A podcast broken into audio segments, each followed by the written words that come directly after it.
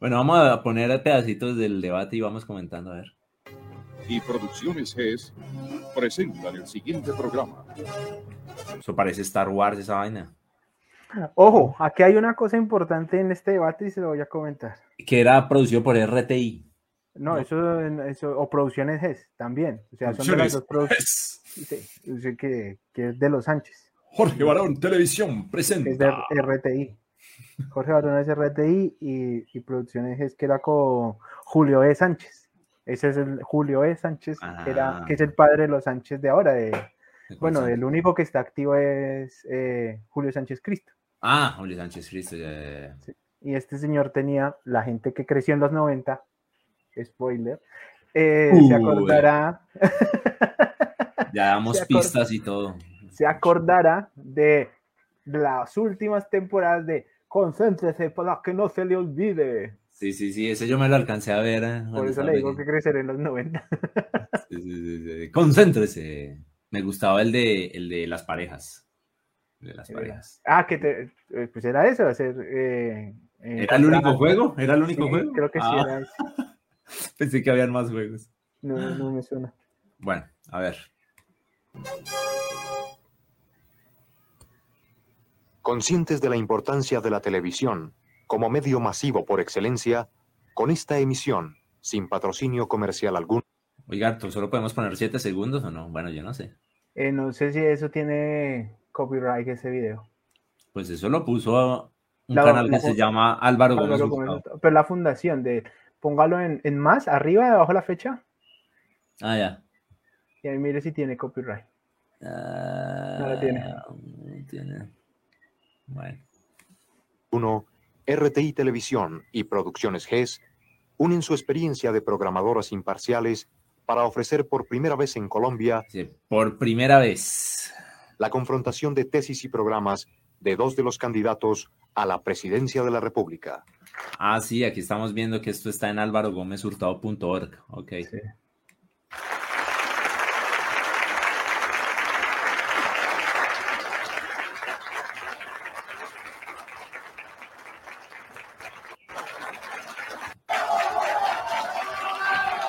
Ahí se están saludando Luis Carlos y Álvaro Gómez. Eh, muy importante, importante. Colegas, colegas, son colegas.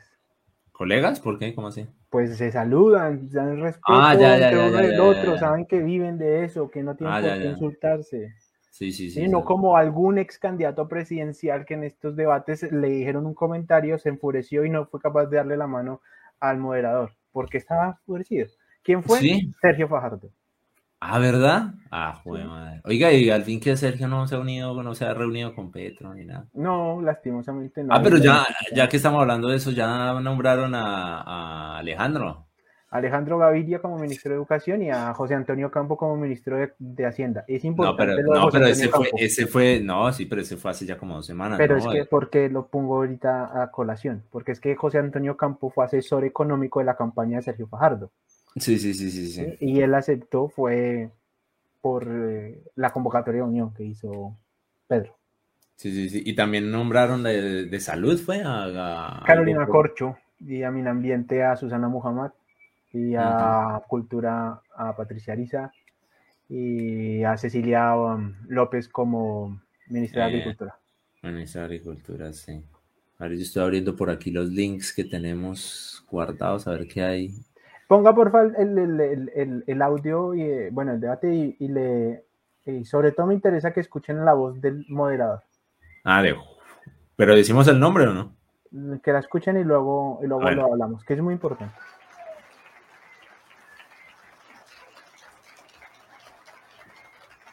Señores televidentes, muy buenas noches, señores candidatos, señores periodistas, distinguida audiencia. Bienvenidos a este debate, el primero en la historia de la televisión colombiana entre dos candidatos. Oiga, no, yo no había visto este. ¿Quién es? Ese señor, Hay que, hay- ah, bueno, aquí Celi ya se vio el debate como 35 veces. O sea, es un análisis. Para mí es una reacción porque no me lo he visto. para usted es una reacción, para mí es un análisis. Es-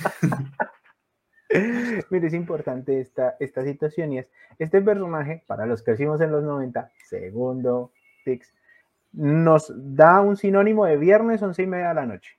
¿sí? Porque este señor era, eh, sí, era, falleció en el 2012, era Bernardo Hoyos, ¿sí? Bernardo Hoyos era, era eh, eh, fue periodista, fue locutor y aparte fue una de las personas que más sabía sobre cine en Colombia. Aparte, ah. que trabajó en una de las mejores emisoras que existió en Colombia, que era la HJCK. ¿Sí? Entonces, ah. es una persona que inspiraba cultura por donde se le viera. ¿sí? A nivel de música y a nivel de cine eran las personas que más sabía de... ¿De qué? De... Pues de música y de cine. sí, en esa área. Aparte que a nivel de periodismo radial y bueno, eh, televisivo en gran parte, era, era una persona que sabía mucho. Él incluso llegó a trabajar en la BBC de Londres. Oh, qué bien. Bueno, pongamos Candidatos a la presidencia de la República, los doctores Álvaro Gómez y Luis Carlos Galán. Nos acompañan esta noche desde el Hotel Tequendama de Bogotá, transmisión en vivo y en directo, distinguidos periodistas Juan ah. Cosaín, director de noticias de RCN, María Elvira Samper, colega muy distinguida de RTI en el juicio, el doctor Álvaro H. Caicedo, director de Occidente, Diario de Cali. Quiero recordarles brevemente que este debate, el primero de dos, versa sobre asuntos económicos y sociales. El segundo será dentro de 15 días. Y ¿Algún comentario? Sí, el panel de expertos de Juan Gozaín, María Elvira Samper y a, Manuel H. A, María Elvira no la identifico y al otro tampoco. A María Elvira sí. Sí, ¿por qué? María Elvira sí es una periodista muy, muy conocida, muy popular. Lo que pasa es que ya tiene sus años, tiene... Pues claro, este debate fue en el 86, pues hace 36 años. Claro. Ella estuvo en los últimos años, creo que trabajando con Yolanda Ruiz en RCN. Mm. En la radio, pero pues como uno no suele escuchar RCN. Ni ver. pero sí. Y, el, tercer personaje tampoco lo conozco. No, pero es porque ya nosotros no alcanzamos a. a. a qué? A trabajar con él. Él era a trabajar o escucharle. Y él era más de la prensa escrita. Mm. Ok. A ver. Recuerdo más brevemente las reglas del juego. Este debate es en vivo y en directo, ya lo hemos dicho. Solamente los periodistas han conocido o conoce cada uno de ellos previamente las noticias que formula al candidato. Cada uno debe ser las, las preguntas, dijo noticias, ¿no? Okay. Mm. Los periodistas tiene 45 segundos para formular la pregunta y 20 segundos para formular la que hemos llamado repregunta al candidato respectivo, quien dispone de dos minutos para dar respuesta a la pregunta y un minuto para dar respuesta a la contrapregunta. Hasta esa época siempre eran de a dos candidatos, ¿no? Como en Estados Unidos. No, en este caso fue porque fueron de los que aceptaron, porque en las elecciones del 86 hubo muchísimos más candidatos. O sea, lo que pasa es que no tenían una cuota representativa en las elecciones. Por ejemplo, eh, fue la primera vez que un candidato presidencial que era, um, ¿cómo decirlo?, que había surgido de un partido que a su vez había surgido también de, bueno, un, un, candidato presidencial que era parte de un partido que había surgido de unos diálogos de paz, ¿sí? que fue Jaime Pardo Leal, que ah, fue candidato por la Unión Patriótica y que pues históricamente fue una obtención de 250 mil votos, creo que sacó, no me acuerdo. Eh, y fue un triunfo de una u otra manera para las participaciones de izquierda, porque nunca antes había tenido una, una participación tan elevada para un candidato que abiertamente se concebía como, se autopercibía como socialista, porque Jaime Pardo Leal, él se, se, se, concebía como tal. Y ante ello hay una, un acto de memoria histórica. Jaime Pardo Leal estudió con mi abuelo en la escuela. Ah, sí. Ah. él era del mismo pueblo que, que mi abuelo. ¿De, ¿De qué pueblo? De, Ubaque, Cundinamarca. Mm. Pero vea, 36 años después ya no fueron 250 mil votos, sino como 12 millones. Entonces es importante eso. La, la, gran diferencia es que Jaime Pardo Leal eh, siguió estudiando, mi abuelo se retiró en primero de primaria, en segundo. si no, sería su abuelo ahí en el debate. Claro, Jaime Pardo Leal llegó a ser hasta magistrado. Ah. ¿Y él, fue también que lo mataron o no? Sí, a él lo asesinaron en el 87 en una finca que tenía en Biota, Cundinamarca. Sí, él también era candidato, ¿no? Presidencial. Pero a él lo mataron después de haber hecho las elecciones. O sea, fue uno de los ah, primeros. Luego a, la, a, la, UP también le asesinan el candidato. A, la, a la UP le asesinaron a Raimundo y todo el mundo, pues una masacre, ¿sí? Un exterminio de la UP. Eso fue clarísimo. Candidato presidencial que tenía la UP, candidato presidencial que terminaron asesinando. Eh, Jaime Pardo le dan 86, Bernardo Jaramillo en el 90 ah, y, en el, y, en el, 94 también aposté a Manuel Cepeda Vargas, padre de Iván Cepeda, congresista hoy en día. La historia estaba, confundiendo, estaba confundiendo a Bernardo Jaramillo con, con, Jaime Pardo. Y Manuel Cepeda, nada, no, Manuel Cepeda Vargas. Sí, presidente de la Unión Habida cuenta de estas reglas del juego y de que poco antes de iniciar esta transmisión. A este paso vamos a escuchar solo la primera pregunta, pero bueno. se decidió por el azar que abriese el candidato Luis Carlos Galán, cierra el doctor Álvaro Gómez con una declaración final. Y recuerdo a la distinguida audiencia que no hay aplausos durante este debate. Juan Gosaín, adelante, pregunte por favor al candidato Luis Carlos Galán. Muchas gracias, Bernardo. Bueno, yo creo que debemos empezar pidiéndoles lo que nos han pedido en la calle los ciudadanos, a los periodistas que vamos a participar en este debate. Juan Gozaín hace rato no sale, ¿no? Él ya está retirado, ¿no? Sí. Sí. Algún sí, sí lo vi, sí me tocó verlo, pero ya ni me acuerdo en dónde. Sí. Por favor, a los candidatos que vayamos al grano y seamos concretos. Esa vaina. Y para ir al grano les pregunto de una vez. Doctor Galán, le voy a formular una pregunta en la que se mezclan los, los dos problemas sociales y económicos que más inquietan hoy a los colombianos. A ver, a ver. Espérate, momento importante. ¿Cuáles serán esos dos problemas? No? Exactamente. ¿Qué problemas van a tener a la sociedad colombiana del año 86? ¿Qué problemas serán? Vamos a ver, vamos a ver. Juan Gozaín, sorpréndenos, ¿qué le sorprende? ¿Qué era lo que le inquietaba a la sociedad colombiana del año 86? Hace 36 años. Se combinan en esta pregunta. Usted como presidente de la República, ¿preferiría contratar más policías para combatir la inseguridad o crear más puestos de trabajo para evitar precisamente que ese desempleo genere más inseguridad, el desempleo que vive hoy el país? Sea cual sea la alternativa que usted escoja de esta pregunta, explíquenos por favor cómo se puede aplicar desde el gobierno. Bueno, por ahí solo mencionó un problema, la inseguridad. Ah, no, mentiras, inseguridad y desempleo pueden ser los dos problemas. Lo mismo. Lo mismo de hoy, quiero decir. Entre las dos opciones que usted plantea, yo considero que lo fundamental es la creación de empleo, porque Colombia vive uno de los momentos más difíciles desde el punto de vista de demanda. Lleva viviendo un momento más difícil hace como 200 años. De ocupación, de necesidad de trabajo. Yo pienso que debe haber una estrategia vinculada al mercado externo y al interno. Colombia necesita internacionalizar su economía sin prescindir de la base que le proporcione un mercado interno en función de su agroindustria, en función de su pequeña y mediana industria. Eso fue lo que hizo después Gaviria, ¿no? Que fue que, bueno, eh, Gaviria centró sus esfuerzos en la apertura económica, desligando totalmente los procesos internos, pero... Mm, ya, ok.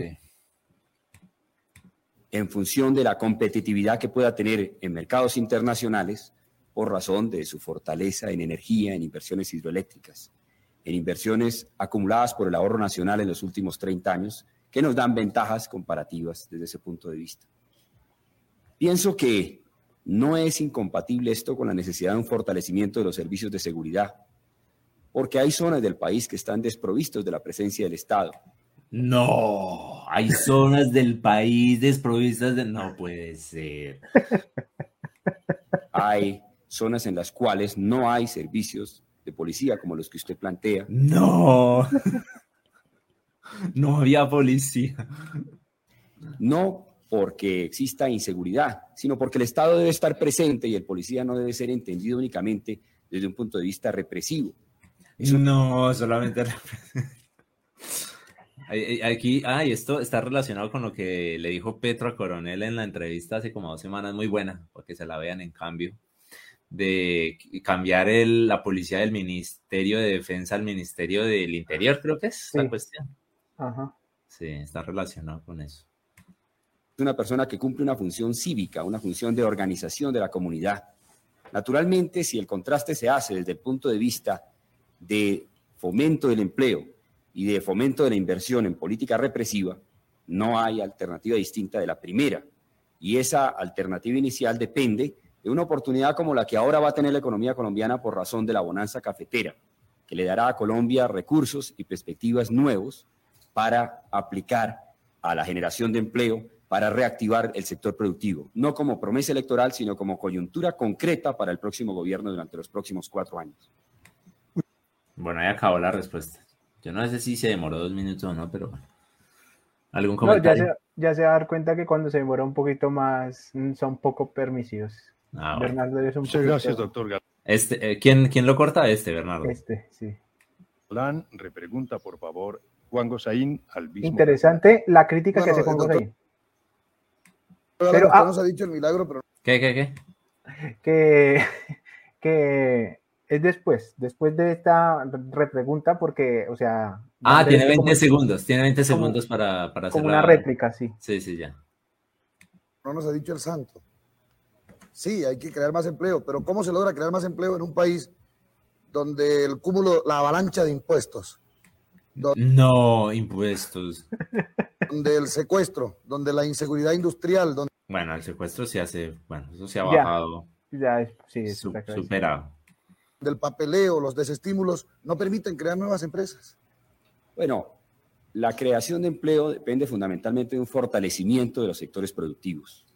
Cualquier otra promesa en materia de empleo yo la consideraría demagógica. Hablarle a Colombia de que se le va a alcanzar una meta determinada, un millón, un millón y medio, dos millones, no pasaría de ser una promesa electoral. Lo fundamental es apoyar los sectores productivos. Y para apoyar esos sectores se necesita darles eh, la seguridad de un acceso al mercado externo e interno, darles crédito y un crédito democratizado, no únicamente para los grandes. Democratización, dice Petro.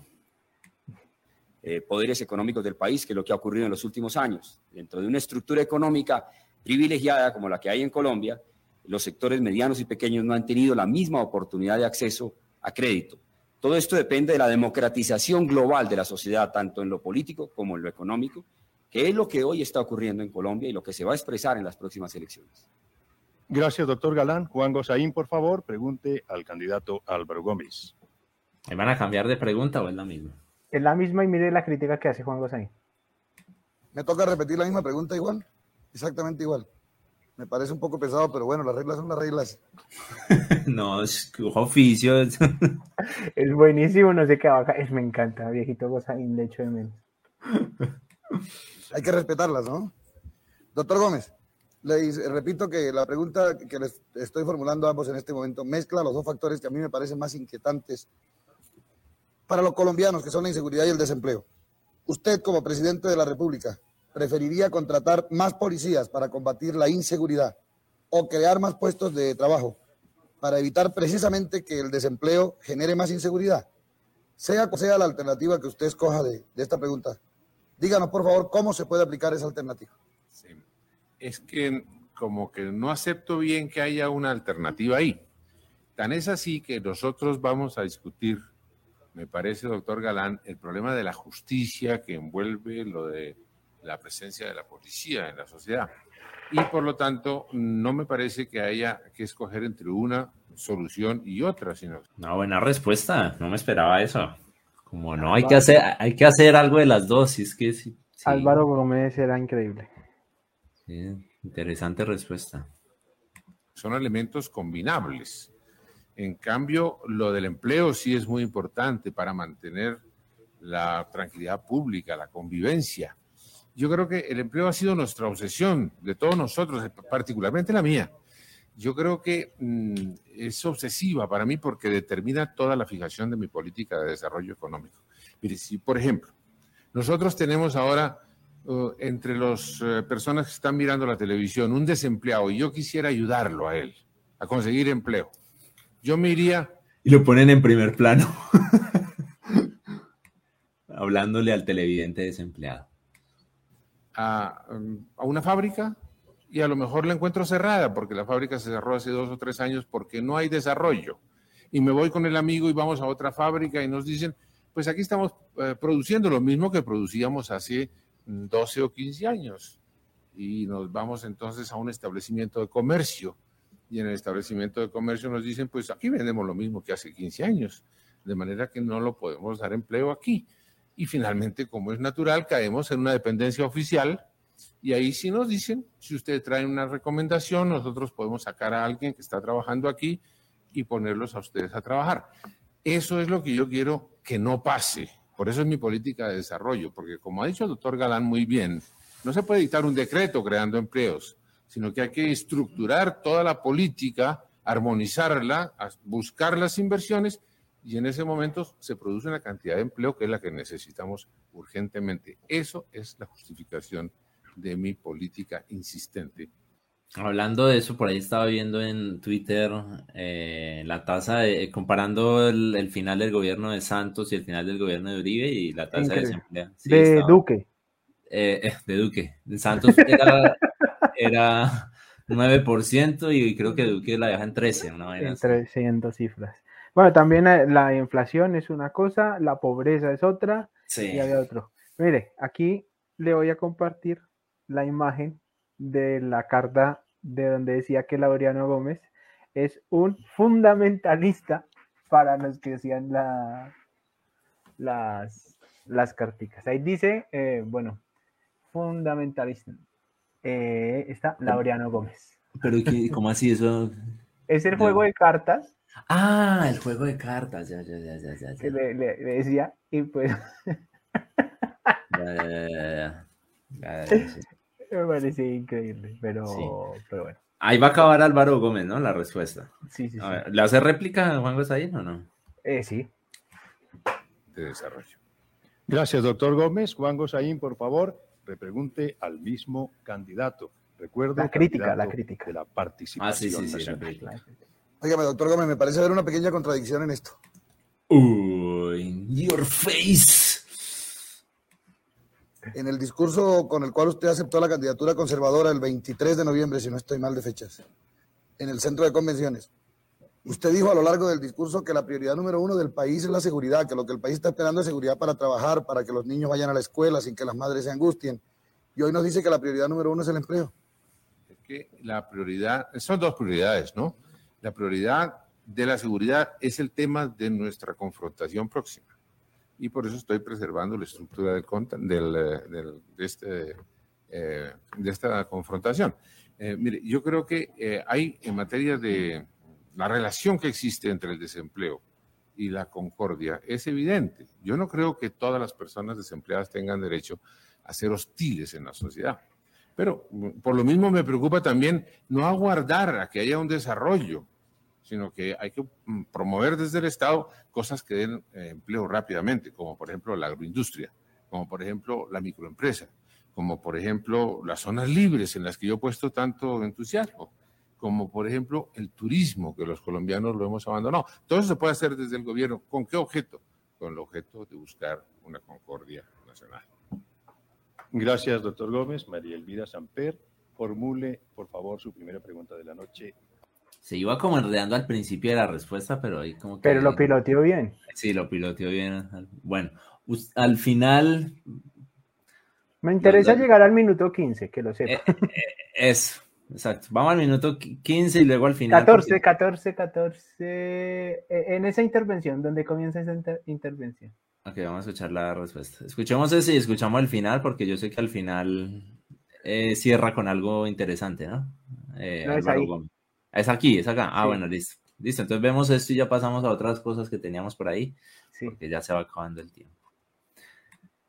Doctor Gómez, en su gobierno, ¿estaría usted dispuesto a, reorientar el sistema de desarrollo o el modelo de desarrollo en el que nos han embarcado, que según algunos es discriminatorio con respecto al campo y súper proteccionista con respecto a la industria? Sí, es que no hay política agraria y si uno ¿Qué es lo que dice de proteccionista proteccionismo con... la ciudad y como que al campo lo deja descuidado. Ok. Hace política agraria, empieza a hacer una revolución. Así de sencillo es. Si es que la política agraria debe, por ejemplo, buscar eh, inversiones agrarias. Uno vuela por el país y ve dónde hay un bulto de cemento invertido, no hay. No hay porque la tierra está en espera de algo. Está en la misma situación que estaba hace 15 años. Hay una falta de desarrollo que se va a traducir en una falta de abastecimientos, es decir, en una falta de víveres y de materias primas agrícolas que nos va a crear problemas. Hay que rápidamente reconstruir ese criterio. ¿Qué? Cuando él dice que está a la espera de, es porque la tierra no está produciendo ni está facultada para. Eso quiere decir que estamos hablando de terrenos que no son productivos, porque les hace falta algo para hacerlo. Sí, lo, sí, tierras es un es un, es un elemento que se ha estado tratando en este proceso electoral que ya ha terminado y que pues eh, Cecilia López lo planteó en las entrevistas que ha dado esta semana sobre que es imperante una reforma agraria en términos de, mm, de asignación de, o de, de, de, apropiación de esos terrenos improductivos para comenzar a generar. Sí, Cecilia es la ministra nombrada de Agricultura agricultura. Eso estaban hablando en este podcast con María Jimena en el de a fondo, porque el del Centro Democrático, ah, bueno, María Jimena le preguntaba al del Centro Democrático que si ellos estarían de acuerdo con una reforma agraria y entonces él dice, bueno, él dice un montón de cosas, entre ellas dice como, ¿cómo se define una tierra improductiva? Eso me parece una pregunta bien interesante, o sea, ¿qué es una tierra improductiva? ¿Dónde está el límite? Ahí es donde está el meollo del asunto. ¿Mm? Eso, eso lo debe definir la reforma agraria. Claro, claro, claro. Bueno. Global para la defensa de la agricultura y ponerla en planes mayores, de grandes cifras, de conquista de mercados externos, por ejemplo. Muchas gracias, María Elvira Samper. Por favor, su pregunta inicial ahora al candidato Luis Carlos Galán. Doctor Galán. Cuando dice de, conquista de mercados externos, ¿usted se acuerda de la propuesta que tenía Petro de vender aguacate? sí, en lugar de vender petróleo y que posiblemente le iba mejor. Sí. Pues bueno, pues eh, Álvaro Gómez Hurtado lo propuso hace 36 años también, pero en otras palabras. Sí, exacto. Y, al final, de cuentas sí vendieron el aguacate, ¿no? O sea, sí se hizo eso, o se está haciendo, se, está, haciendo. Claro. Sí, señor pero no le dan la el crédito a, pues a, Petro o al que haya bueno, sido. No tiene este por qué dárselo tampoco, sí, no hay, que, no hay que dárselo, no hay que dárselo. Pero él lo propuso, que se sepa que en algún momento se propuso y, lo logró de otra manera materializar en manos del gobierno actual. Y más que, más que darle el crédito es al menos reconocer que no debieron haberlo criticado tanto, porque se burlaron. Aunque él en Twitter, en su momento, cuando la noticia fue que se, había vendido un poco de, de, aguacates para, no me acuerdo si fue para aquí, para Europa o para Estados Unidos, eh, él lo dijo, o para Asia, no me acuerdo, él lo publicó en Twitter y dijo, mire, que al final sí se puede eh, tener ingresos de este tipo. Sí, sí, sí, sí, imagínese. ¿En qué parte es lo de la hoja de vida que usted dijo que... Ah, al final, el, el discurso eso, la, era esa, sí, sí. Era esa, eso es lo que quiero que veamos. la intervención final de Álvaro Gómez. debe ser esta. Sí. Disculpas a los seguidores de Luis Carlos Galán, pero pues Luis Carlos Galán se hizo muy famoso por ser asesinado en campaña, mientras que Álvaro Gómez por ser hijo de Laureano y por no tener la participación suficientemente gruesa en política no se le ha dado, y en este debate le estamos reconociendo de una u otra manera que, su aporte a la democracia fue un silencioso pero significativo. ¿Usted se imagina una, cómo hubiera sido una seguidilla de presidentes tipo Álvaro Gómez, Galán y luego, qué sé yo, eh, Bernardo? buena, ¿no? Sí. ¿Se imagina eso? O sea, estaríamos adelantados, ojalá, ¿no? O sea, lo que va a comenzar a suceder ahorita hubiera empezado hace 30 años. O sea, en este momento yo diría... Seríamos, seríamos un país europeo. el cambio, esto va a comprometer mucho, pero el, el cambio empezó el día en que Santos dijo, le dijo que no a.